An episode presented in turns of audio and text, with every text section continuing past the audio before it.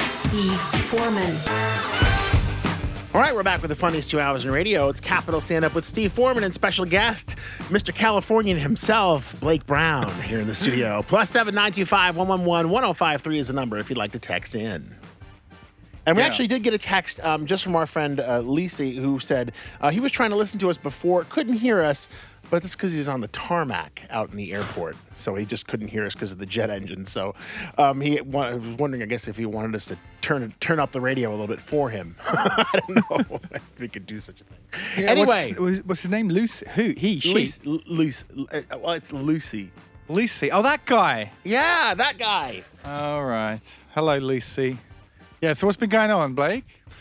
Oh well, uh, you know, recently I've been doing a little bit of traveling because it's Oh, yeah. summer. You know, got to get out of Moscow. Yeah. Um, and I don't know. I, I always just think uh, traveling's a little bit different here in, in Russia. Um, so re- recently I went to Sochi. You know, try to try to switch it up a little bit, get out of Moscow, and uh, it was my first time to Sochi. Yeah. And so this, I was actually there for work, and this family takes me to uh, sanatorium, like a sanatorium. Here we go. Okay. And uh, so, so they repeated this word, and, and so I was like, okay, what is this sanatory thing that they were talking about all the time? Like everybody's talking yeah. about sanatory this, sanatory that. Yeah. And so I looked it up, and and I was like, is, is this an actual English word?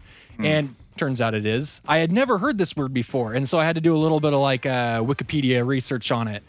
And so, it, it, like, do you know what that word is in Yeah, English? it's Like- Latin. Yeah. Sanatorium. yeah. Sure. well, yeah, and so I I, I didn't spa, know this spa, Yeah, a right? spa Yeah. for like people with long-term infectious diseases. like, why when you're stuck in Moscow? Like, why do you want to go somewhere? Your goal on vacation is to go to a place Hmm. that is meant for and still hanging around for people for long term infectious diseases like tuberculosis, it talked about. No. Yeah. And then I, I read that on the way there Lovely. Okay. and I couldn't be normal the rest of the trip because I was Yeah. looking at all these people going like, "Oh man, is this person gonna kill me? Like, are they Yeah, gonna yeah. cough on like in my mouth? Oh, man. And then I'm gonna die in Russia." Yeah. that wouldn't be a very colourful way to go, would it? No, and it was just ridiculous. And then when uh, and they had all these weird things that just ruin all the normal pleasures in life. Right. And so they they had a buffet. Okay. And so I was excited. They said buffet, and I'm like, "Oh, perfect! I'm there." Yeah, I, American- I'm all it's American thing, yeah, yeah. I am all about my buffets. You like the you like your buffets, do you, Americans? Oh, yeah. Yeah. That's like American stop sign right there, buffet. yeah. my first job was at a buffet. Oh my gosh. I'm sorry. They, they hired me because I was the only one tall enough to change the ice in the drink machine. There you go. That's it. but these people, they, they, they ruined the buffet because on your way into a buffet, they put a scale so you could weigh how much you are. Oh, It that's just- terrible. It just ruins the whole idea of going to a buffet. You don't want to think about that kind So of garbage what's- going in. that's- And then by all the food, they had these miniature scales so you could weigh all your food.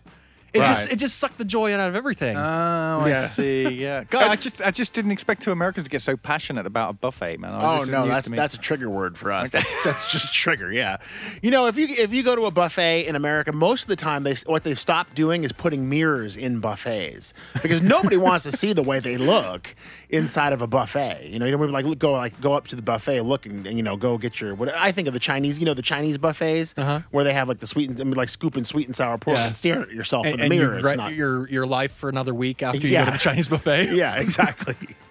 they just put a mirror, which which is kind of like a, s- a special mirror to make you look bigger straight away, so you know what you're going to look like next week. It would be nice if they- they had the ones that made you look slimmer, like they do in the clothing stores. Uh-huh. yeah, Like good that- luck with that. Good Did luck. they? They no, some of them do. Yeah, some of the clothing stores in America have Which those. one? Yeah, those ones that make you look slimmer. Okay. These clothes look good on me. Well, and, and, and then the next thing that worried Yeah. me about the buffet Sorry, yeah. was that like so you know when you go to a hotel they always try to they always like try to be cheapskates and try to short you on stuff so they give you like this much soap and like enough shampoo for like maybe half of your head or something or if you're balding really That's bad true, maybe that actually, yeah, yeah. and then and then so they had all that they had the tiny amounts of soap and then they had like five rolls of toilet paper in there Oh yeah, because they know what's coming. Yeah, that's and so it really now worried there's, a, me there's a red flag, right? I'm like, if they're always trying to short you on stuff in your room, Yeah. but they give me five rolls of toilet paper right off the bat, I don't want to go to that buffet that often.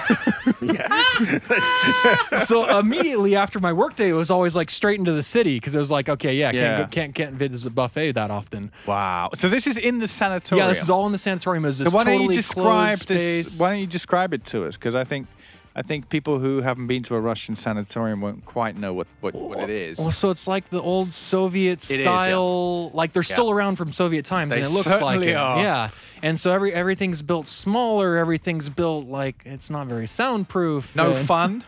It's got that Yeah. no fun vibe. Yeah, the- def- the- definitely. in- it's it's got the decor. tuberculosis vibe. Uh, what are you calling this? We call this modern tuberculosis. Yeah. oh, brand new architecture style, great. Yeah. But no, so they've Okay. got they've got lots of like spa services, like the, the like these baths and massages and Mud. I don't I don't know. I was there on work, so I wasn't really allowed to do it. It was no? kind of it was kind of like bringing the family that I work for to their services and then Right. me sitting out in the waiting room. Right, right, right. And right. so but they have they've got like some sports type stuff, lots of like uh, trees to go walk around and then the beach, of course. right. Um which which So that was wh- good. So were the parents keen on some of the procedures? They'd come specifically for certain procedures. Well, I, I don't really know what the mother did in her time. I was mainly with the with the boy, and so I, Right, I would right, take right. him to some of his like massages and stuff like that. Right. And uh, and of course, like the whole time, she wanted me to teach him how to do everything, how to how to become a man. Right. Because Um, basically, like with my job, I'm I'm a rent a dad. Right. I, am not really a teacher per se. I'm I'm just I'm a rent a dad. right. I And see. so uh, teach him how to swim, all that good stuff. Oh yeah. But uh, It had a pool. yes, they had a couple of pools. Oh, that's good already. Yeah. Okay. All right. Yeah, because uh, you know that's where you uh, you know what you I just have an image of this like this place with like people running around with tuberculosis swimming in a pool. Well, they Yeah. weren't running. It was mainly wheelchairs. Running is way- or, or rolling around. You know, they, or- they had the concierge service. You could order your uh, your coffin right there. uh-huh. Yeah, you know, get it personalized, ready for you. I've never been to a sanatorium, so I don't know. I've never been, and I've been. Th- I've, they've, my family's been wanting to take me to one, but I have no idea what it is. I didn't know those things existed I- even. it's amazing. yeah yeah, and then people asked me afterwards, like, "Oh, how did you like the sanatorium?" I'm like, "Really?" I went to one many years ago with with a group uh, of people, and uh, you know, there was just it was just all about the colonic irrigation, you know, and uh, it it was all about that. And I, I, I found out the office. I, I I was booked in to do it, and I just I didn't have the bottle to do it. I did not have the bottle. And then all the other people in the group were like, "Yeah, yeah, we did it. Yeah, did it this morning. Yeah, I'm having another one in the afternoon. Yeah." twice a day, and they all just kind of, and then you know, you know, it's kind of like what uh, uh, what Hitchcock used to call a, a a refrigerator moment, where you go to see his movie, right, and then you watch the movie, you go home. Then you go to bed. Then you get up in the middle of the night for a glass of water. You go to the refrigerator. You open the fridge, refrigerator door, and you go, ah, and then you something from the movie, right, Uh-huh. just occurs to you much much later, right? That's a refrigerator movie. yeah. Well, I had a refrigerator move, uh, refrigerator Movement? moment. Movement. yeah. Oh. No, no, no. I didn't go. I didn't go do it in the end. But uh, there were no movements. There were no movements. Right. But um, there was a refrigerator moment for me some months later when I realised it, it just dawned on me that they were all saying that they were really into their colonic ir- irrigation to basically try and get me to go to one. Uh-huh. You know what I'm saying? They were pretending like it was like, ah, it ain't no thing. Yeah. Used to do it in the army. Yeah. I get it done twice a year. Yeah. I've had it done twice already. 'Cause They were just trying to get me, get the English guy to go and do it, basically. And they're all laughing behind your back. they Like, were. I gotta But go you know out, what? gotta- I didn't fall for it. I just didn't have the guts, man. That's a one-way street down there. What can I tell you? Yeah, you know? you English guys are smart.